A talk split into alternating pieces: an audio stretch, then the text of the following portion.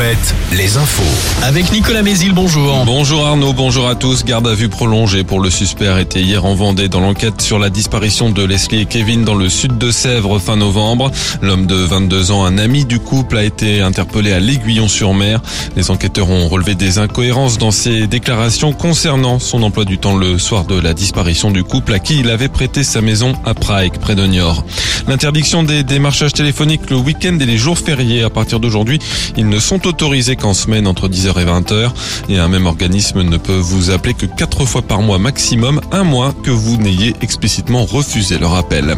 La fin ce soir euh, des négociations annuelles entre la grande distribution et les industriels pour fixer les prix d'achat des produits alimentaires et donc les prix dans les rayons. Cette hausse pourrait être d'environ 10% alors que l'inflation sur l'alimentaire atteint déjà 14% sur un an. Bruno Le Maire, le ministre de l'économie, a promis hier des mesures dans les prochains jours pour contenir cette hausse des prix. Le roi Charles III d'Angleterre en visite en Gironde le 28 mars. Une information de nos confrères de Sud-Ouest. Une visite dans le cadre d'un déplacement officiel en France qui démarrerait la veille à Paris.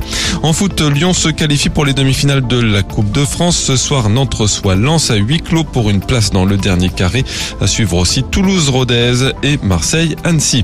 En handball, le HBC Nantes assuré de disputer les huitièmes de finale de la Ligue des Champions joue en Hongrie contre Zeged avec l'objectif de garder la troisième place de sa poule. Et puis en volée, on connaît l'affiche de la finale de la Coupe de France Tour contre Nice.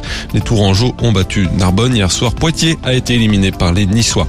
Enfin le temps, plein soleil sur nos régions pour ce mercredi. Prudence sur les routes avec un risque de verglas ce matin. On a eu un peu de neige hier soir sur la Bretagne et cette nuit sur une zone allant de la Creuse à la Loire-Atlantique en passant par euh, le Poitou ou encore la Vendée. Le vent de nord-est souffle encore un peu. Surtout cet après-midi, les maxis seront comprises entre 7 et 9 degrés. Prochain à 6 heures. Excellente matinée à tous.